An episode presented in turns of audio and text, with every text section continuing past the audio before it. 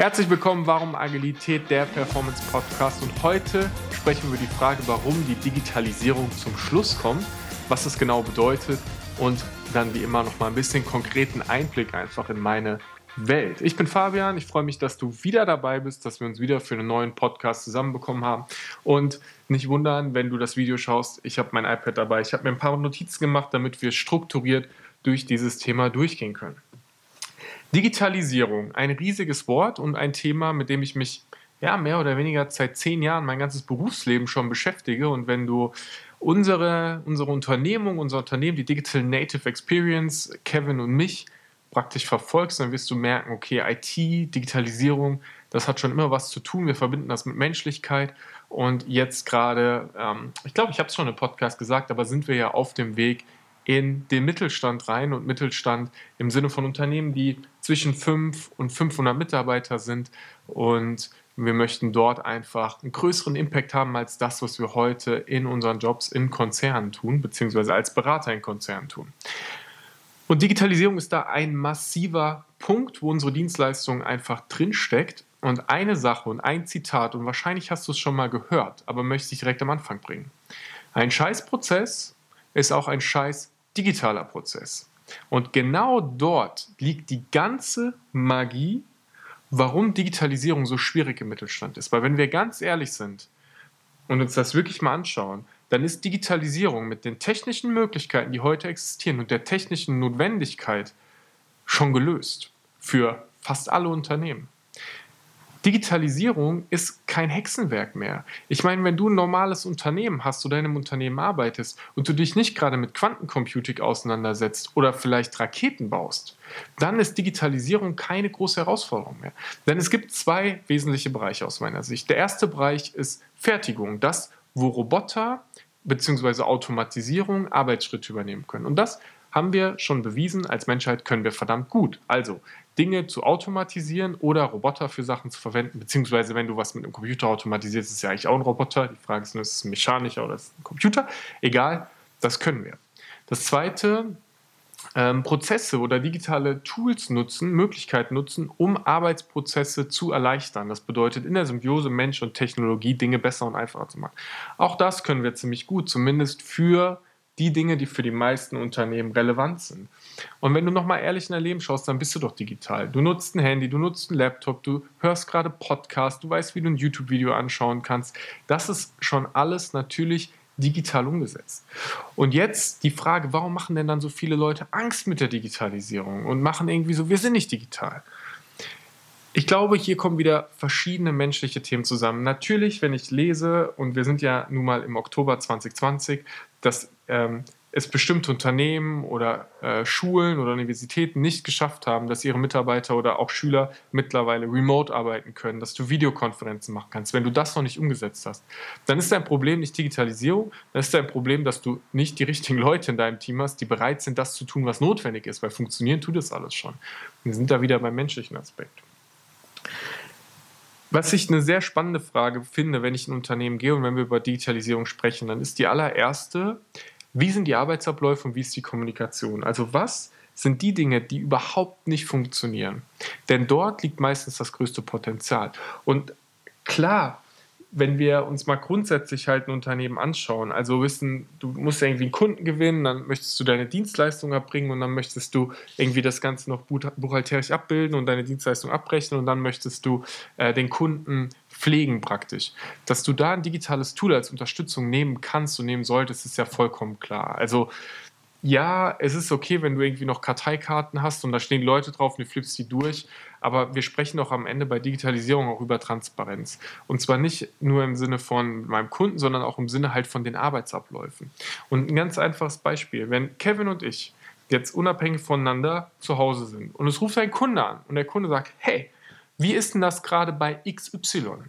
Dann kann Kevin sein Handy rausholen, beziehungsweise er telefoniert er mit dem Handy, dann switcht er kurz, hat AirPods wahrscheinlich drin, guckt kurz in die Kundendatei digital rein und sieht den letzten Kommentar und kann sagen, hey, das und das ist der Stand. Er kann sehen, ob das Angebot äh, irgendwie schon rausgesendet worden ist, wie der Status der Dinge einfach ist. Er hat Transparenz und das innerhalb von wenigen Sekunden.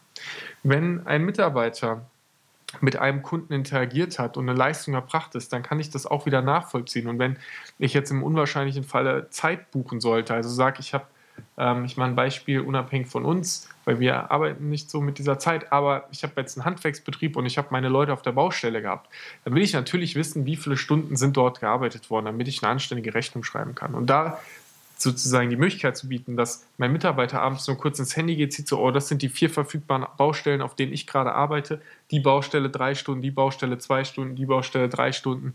Zack, dann ist das Thema gegessen und dann habe ich am Ende auch kein Problem mehr mit, wo liegt diese Information, ähm, irgendwelche Nachdokumentationen und äh, dann Intransparenz, dann finde ich Dinge nicht mehr. Das ist dann alles halt passé.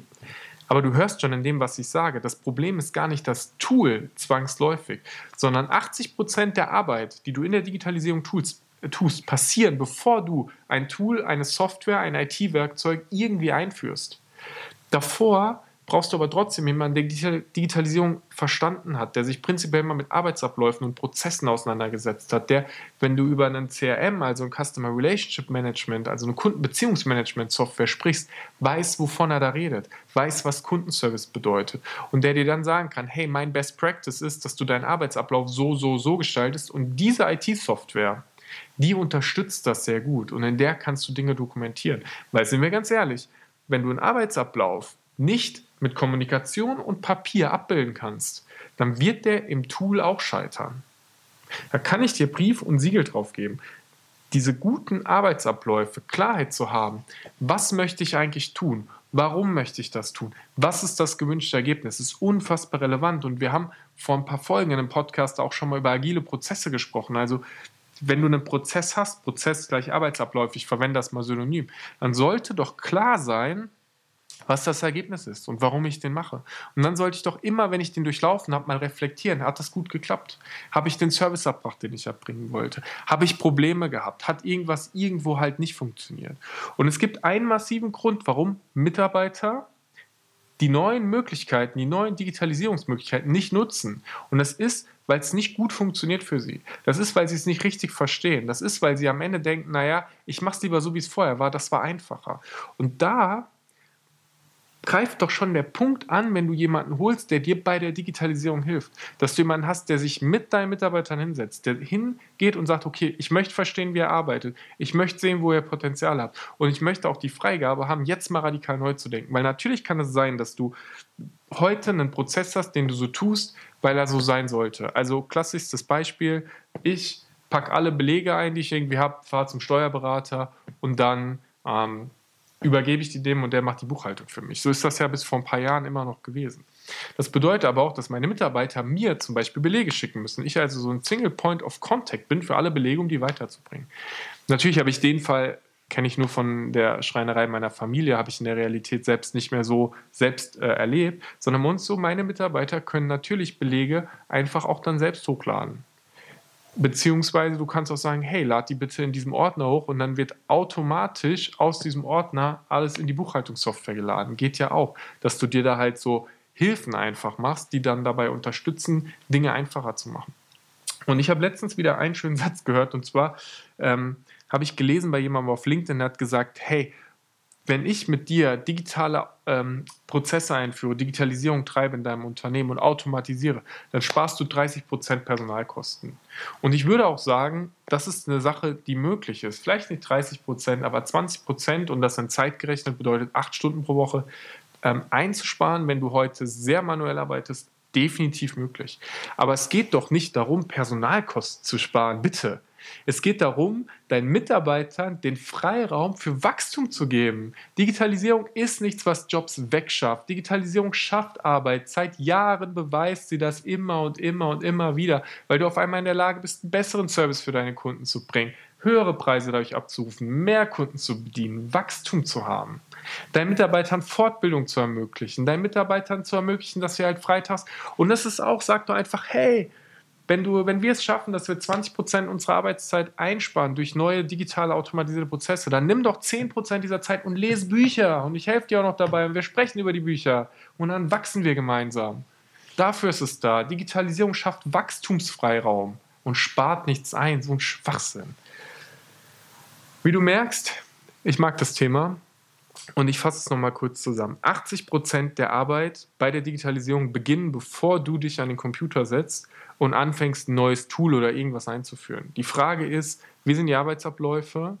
Wie sind deine Prozesse und wo hast du da Potenzial drin? Und wenn du Digitalisierung für dich und dein Unternehmen nutzt, dann bedeutet das, dass du Wachstumsmöglichkeit schaffst.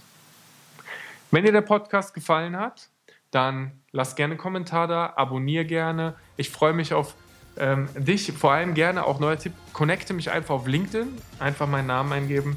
Ähm, LinkedIn ist die, Prämi äh, die äh, primäre Adresse gerade für mich, bin da sehr, sehr aktiv und dann freue ich mich drauf, wenn wir uns zur nächsten Folge wiederhören und ich wünsche dir, egal wo du gerade bist und was du tust, noch einen richtig geilen Tag.